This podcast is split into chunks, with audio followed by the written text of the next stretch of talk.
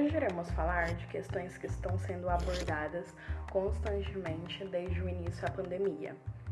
A primeira questão é: o lockdown e o aprofundamento do isolamento social resolvem o problema?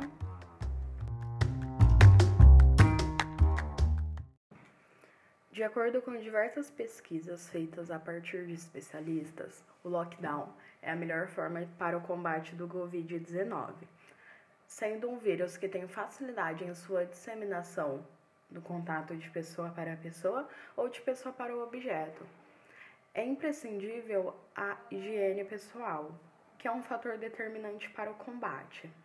Alguns governantes estão se preocupando com a economia nesse momento de fragilidade e vidas em risco. Mas a economia pode continuar funcionando em ritmo lento e por intermédio do Estado.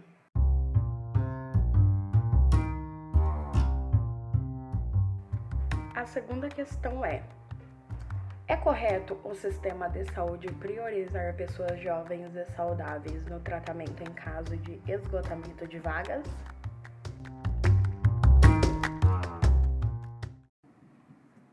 Com embasamento na ética, os profissionais da saúde são induzidos a definir o um maior tratamento para o indivíduo que tiver o melhor histórico médico, sendo imprescindível não levar em conta o histórico pessoal, ou seja, se a pessoa é do bem ou do mal.